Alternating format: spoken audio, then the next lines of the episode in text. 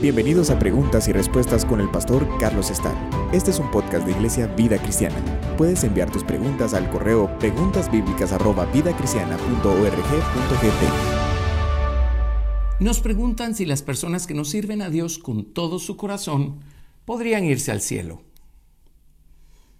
Lo primero que necesitamos discutir acá es cuáles son las ah, condiciones que hacen que una persona vaya al cielo cuando la persona muera y su cuerpo se vaya a la sepultura esperando la resurrección y su espíritu y su alma vayan con Dios. Estamos asumiendo que estamos hablando de personas eh, salvas, eh, personas creyentes. Así es que la pregunta se amplía y se convierte en qué hace que una persona reciba la salvación, qué hace que una persona pueda eh, irse al cielo o heredar el cielo el día que muera. Eh, la salvación no tiene que ver con obras que la gente haga. Eh, no importa si hacemos o no hacemos cosas para servir a Dios.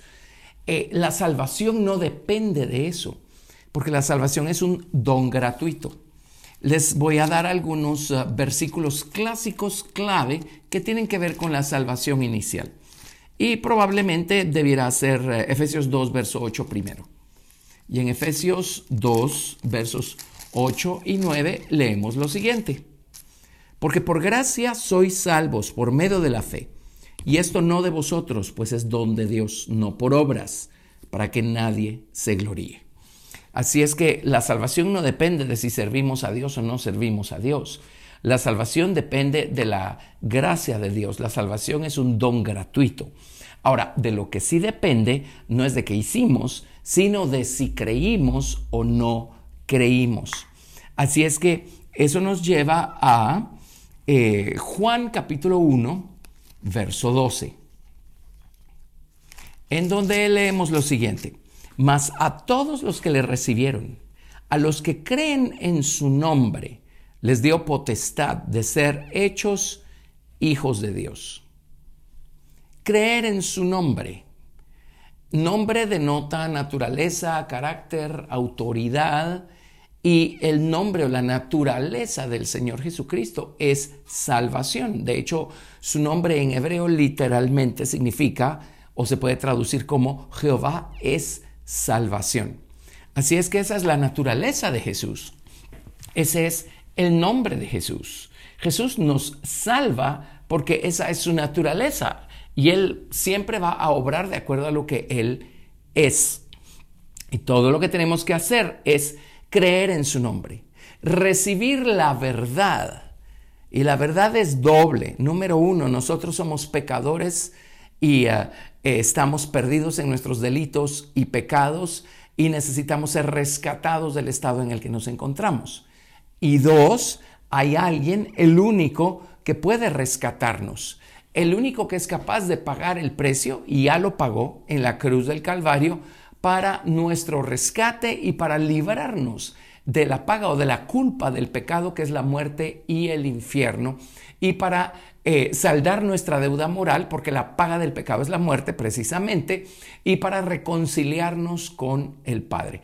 Así es que esa es la verdad que tenemos que recibir. Necesitamos salvación y hay un Salvador. Y el Salvador es Jesucristo y en ningún otro nombre podemos ser salvos. Esto fue parte del primer gran sermón del apóstol Pedro, después que el Espíritu Santo se derramó allá en el día de Pentecostés sobre todos los primeros discípulos.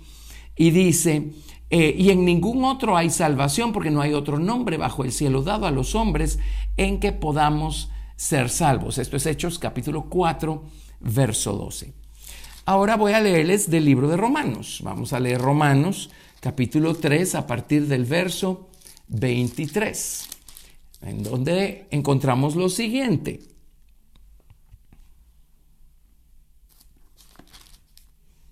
Por cuanto todos pecaron y están destituidos de la gloria de Dios, siendo justificados gratuitamente por su gracia mediante la redención que es en Cristo Jesús, a quien Dios puso como propiciación por medio de la fe en su sangre para manifestar su justicia a causa de haber pasado por alto en su paciencia los pecados pasados.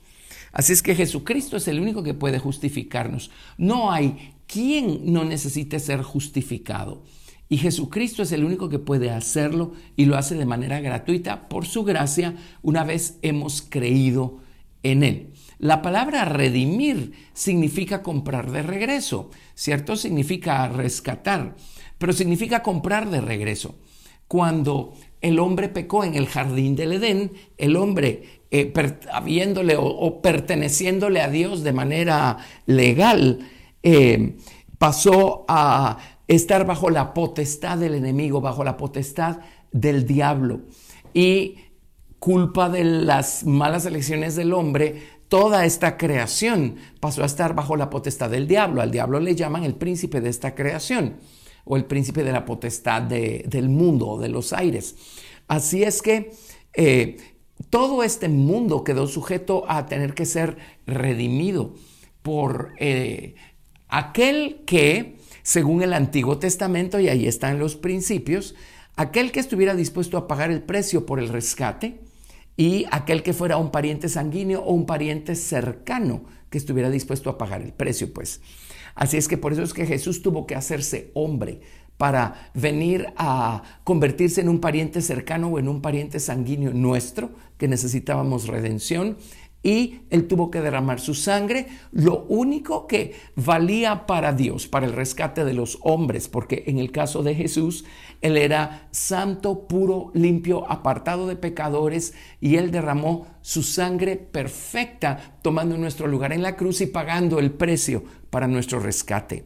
Así es que a través de Jesús somos liberados de estar bajo la potestad del diablo y pasamos a ser nuevamente de nuestro dueño original, de nuestro dueño legítimo, que es Dios el Padre. Y cuando estudiamos este tema a lo largo de la Biblia, descubrimos que el plan de Dios es redimir no solo al hombre, sino toda esta creación que quedó sujeta a vanidad a causa del pecado de los hombres. Eh, y en Romanos 3:24 nos encontramos y verso 25 con otro término, propiciación, a quien Dios puso como propiciación por medio de la fe en su sangre. Eh, la palabra propiciar significa eh, expiar, condonar, reconciliar, pacificar. Expiar significa cubrir. Y esto nos lleva a una figura tremenda también que Dios introduce en el Antiguo Testamento, que es eh, en el tabernáculo mosaico, el mueble que se colocaba en el lugar santísimo. El arca llevaba sobre sí un otro mueble, una tapa de oro sólido con querubines, que se llamaba precisamente el propiciatorio. En otras Biblias le llaman el asiento de la misericordia. Adentro del arca estaban las tablas rotas de la ley, estaba la urna con maná y estaba la vara de Aarón que reverdeció. Todo eso allí dando testimonio de la rebeldía de los hombres y de la, resistencia y la, la, iniquidad de los hombres y de cómo los hombres han roto la ley moral de Dios. Pero por encima de todo ese testimonio, eh, una vez al año el sumo sacerdote entraba con sangre y hacía expiación o cubría eh, ese testimonio o el pecado eh, del pueblo de Israel. La sangre cubría o expiaba la culpa. Esto no significa que ellos no tuvieran una naturaleza tendiente al mal, pero la culpa quedaba cubierta. Entonces, el Señor Jesucristo con su propia sangre, cuando Él murió y, fue resucitado por la gloria del Padre, Él fue dado o puesto como propiciación eh, para nosotros. Ahora, esto no es esto no opera de manera automática sobre toda la humanidad y ya toda la humanidad ha sido perdonada después de la muerte de Jesucristo en la cruz. No, dice por medio de la fe eh, en su sangre. Cuando nosotros creemos en Jesucristo, entonces nuestra fe hace que nosotros nos apropiemos de este poder que hay en su sangre para cubrir o para expiar nuestra culpa, para expiar el pecado. Y de esa manera somos reconciliados con el Padre. Eh, les voy a leer otra cita también clásica que se refiere a la salvación eh, inicial del hombre. En Romanos capítulo 10, a partir del verso 8, eh, les leo, esta es la palabra de fe que predicamos, que si confesares con tu boca que Jesús es el Señor y creyeres en tu corazón que Dios le levantó de los muertos, serás salvo. Porque con el corazón se cree para justicia, pero con la boca se confiesa para salvación. Así es que nuevamente, la salvación es un don gratuito que viene cuando nosotros creemos, cuando ponemos nuestra fe en Jesucristo, en su nombre o en su naturaleza y en su sangre, la sangre que Él derramó precisamente para proveer para que nuestros pecados quedaran cubiertos. Entonces, ¿puede una persona que no sirve a Dios con todo su corazón irse al cielo? Por supuesto que sí, porque no es nuestro servicio a Dios lo que nos eh, eh, hace obtener la salvación, es nuestra fe.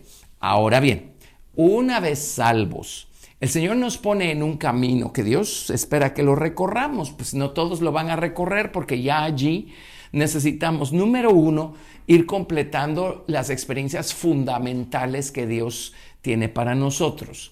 Pablo dijo en 1 Corintios 3, yo como perito arquitecto puse el fundamento, pero cada quien vea cómo sobre edifica.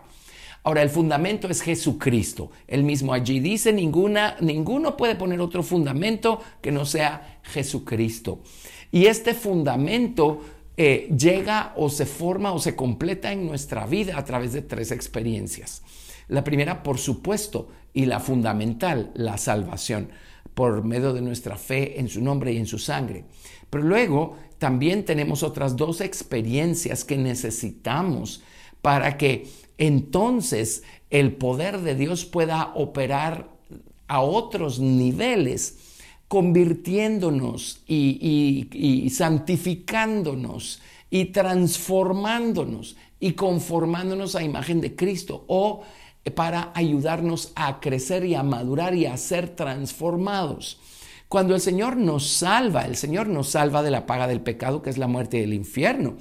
Pero nuestra naturaleza eh, sigue allí, nuestro viejo hombre sigue allí, nuestro cuerpo del pecado sigue allí, nuestra mente carnal sigue allí, nuestras malas inclinaciones siguen allí.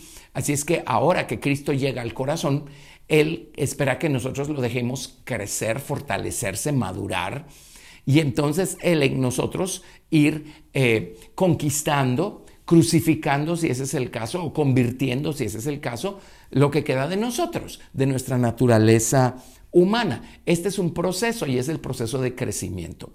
Entonces, a la salvación, Dios quiere que le añadamos la experiencia de ser bautizados en el Espíritu Santo y fuego. Esa experiencia es para todos nosotros hoy. No es, eh, no hay tal que esa experiencia caducó con la muerte del último apóstol. Y es muy claro cuando Pedro predica aquí en el libro de los Hechos capítulo 2, después de haber sido él bautizado con el Espíritu Santo. Y los que lo oyeron se compungieron y dijeron, ¿qué haremos? Y Pedro dijo, arrepentíos y bautícese cada uno de vosotros en el nombre de Jesucristo para perdón de los pecados y recibiréis el don del Espíritu Santo. Para vosotros es la promesa y para vuestros hijos y para todos los que están lejos para cuantos el Señor nuestro Dios llamare.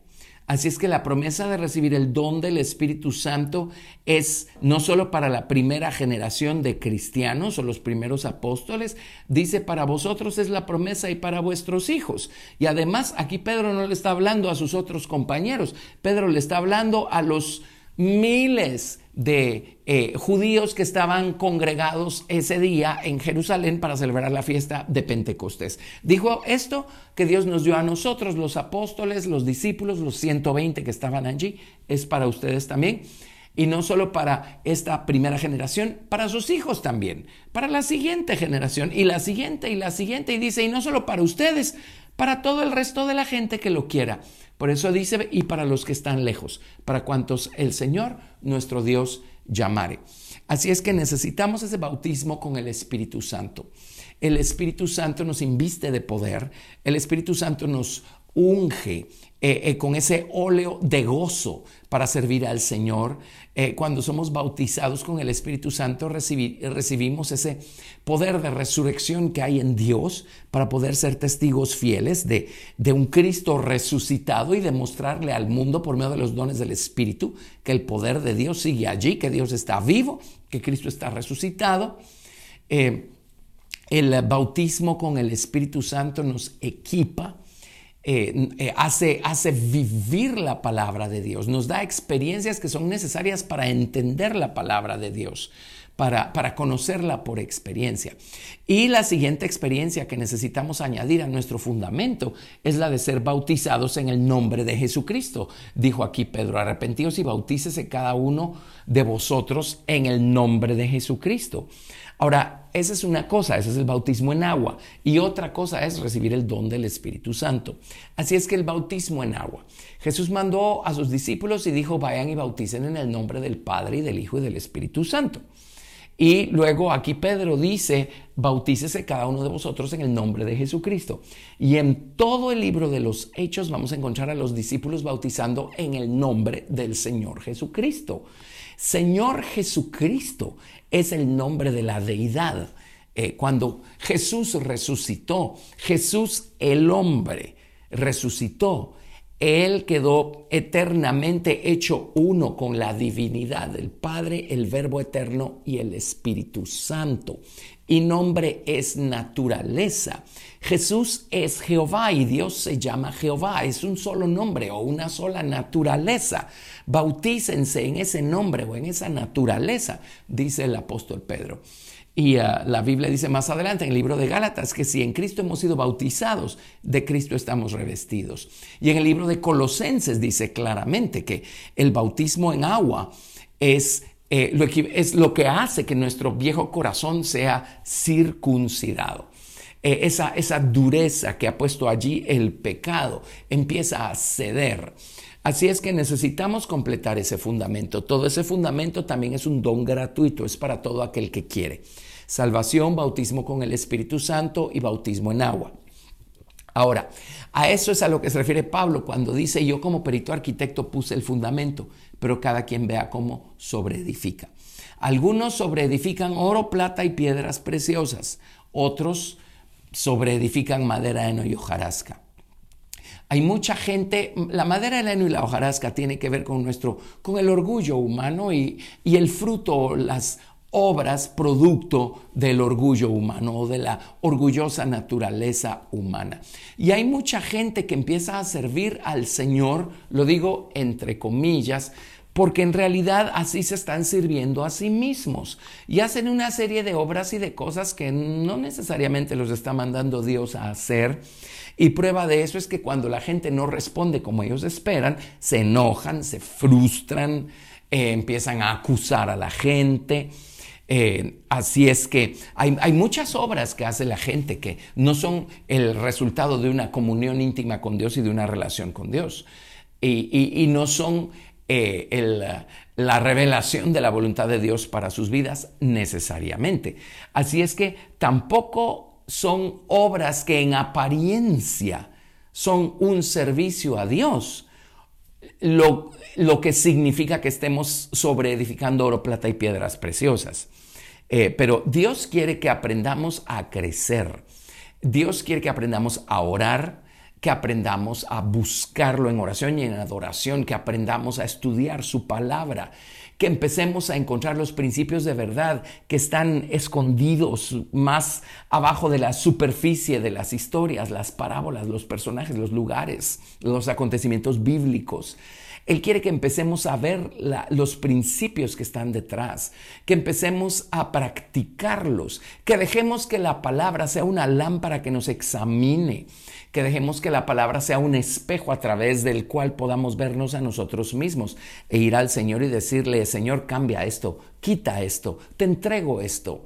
E, él quiere que tengamos una relación viva con Él. Y como producto de, nuestra gratitud o de nuestro amor por lo que Dios está haciendo. Y como producto de crecer en el conocimiento de su voluntad y de su plan maestro. Y esto va a ocurrir cuando crezcamos en, en, el conocimiento de las escrituras. entonces vamos a servir a Dios de acuerdo a su voluntad. Y, ahora estas obras van a ser un fruto o un resultado. Eh, nuevamente, lo más importante va a ser la relación allí. Las obras son el resultado de una relación. Pero ya eso nos va dando estatura espiritual. Eh, para irnos al cielo no necesitamos todo esto. Para irnos al cielo solo necesitamos haber puesto nuestra fe en el Señor Jesucristo y recibir pues la salvación gratuita.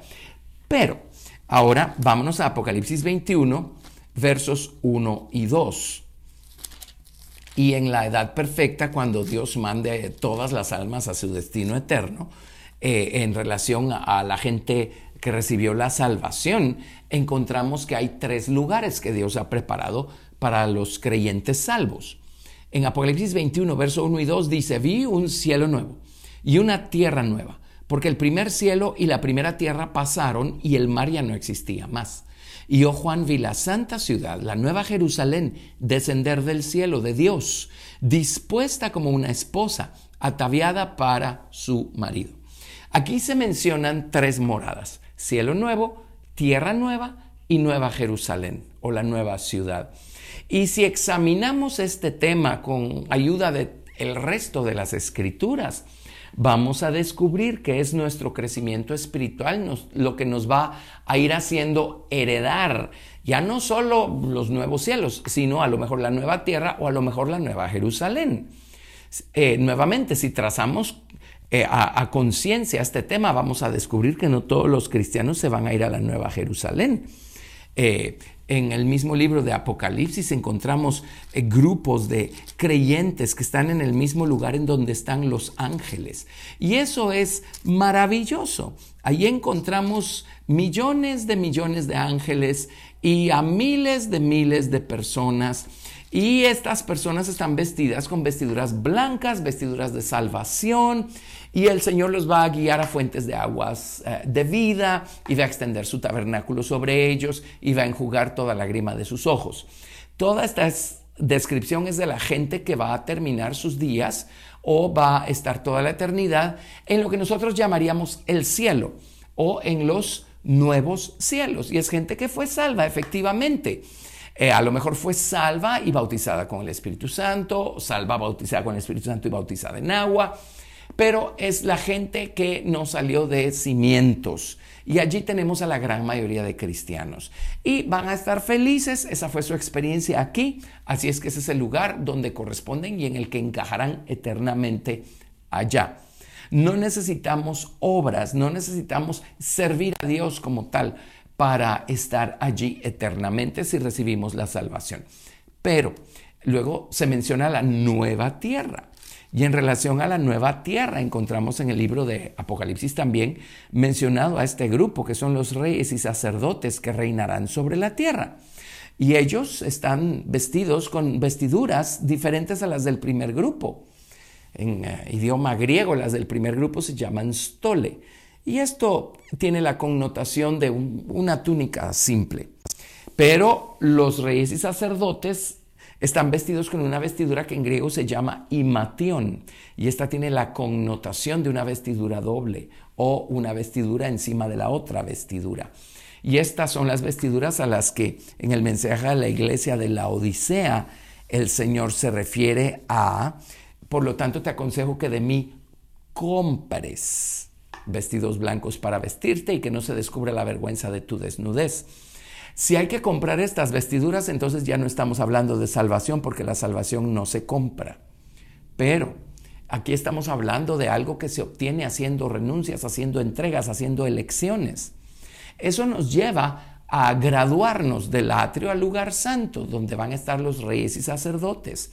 Habrán llegado a ser reyes porque aprendieron a, a conquistar terreno eh, en su propia voluntad, en su propio corazón, y a reinar sobre ese terreno conquistado y a sojuzgar sobre las ah, actitudes y las inclinaciones de su carne.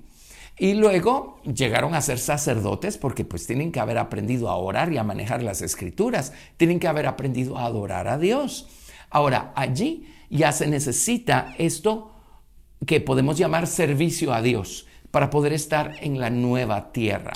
En otras palabras, someternos a su voluntad, someternos a su palabra, dejarnos alumbrar con la lámpara de su palabra, vernos en el espejo de su palabra, dejarnos convencer por el Espíritu Santo.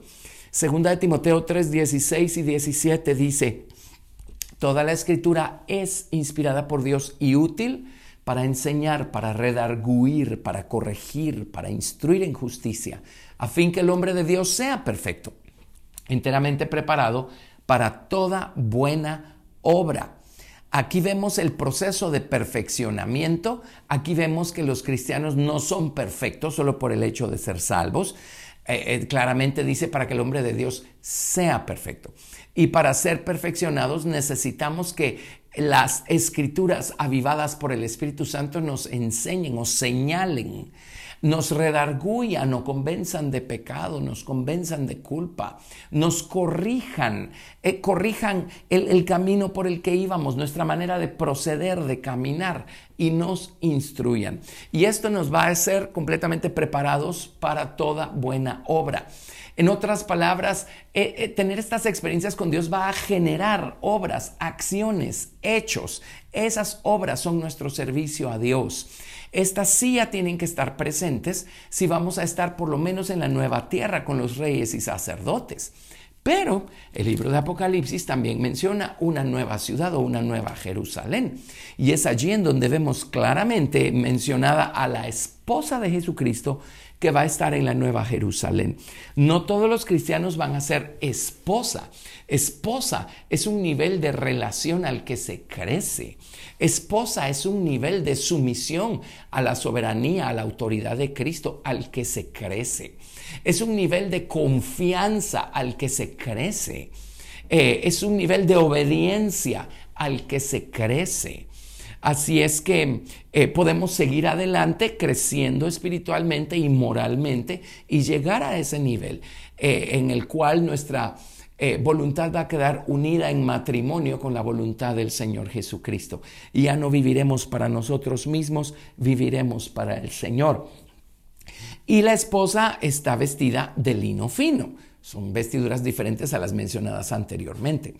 Así es que para los nuevos, para la nueva tierra y la nueva Jerusalén, por supuesto que tiene que haber obras, tiene que haber servicio a Dios, porque dejamos que la palabra haga su obra en nosotros, dejamos que el Espíritu Santo haga su obra en nosotros. Esto produjo eh, acciones, produjo reacciones de nuestra parte, fruto, resultado. Esas son las obras, ese es el servicio a Dios.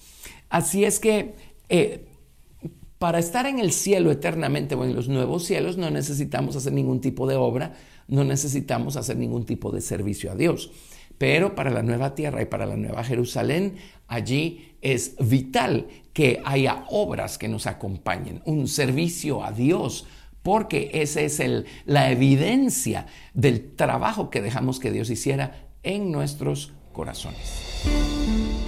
Gracias por escuchar Preguntas y Respuestas con el pastor Carlos Estal. Si deseas participar, recuerda enviar tu pregunta al correo preguntasbiblicas@vidacristiana.org.gt y no te pierdas el siguiente episodio porque tu pregunta puede ser la siguiente a responder.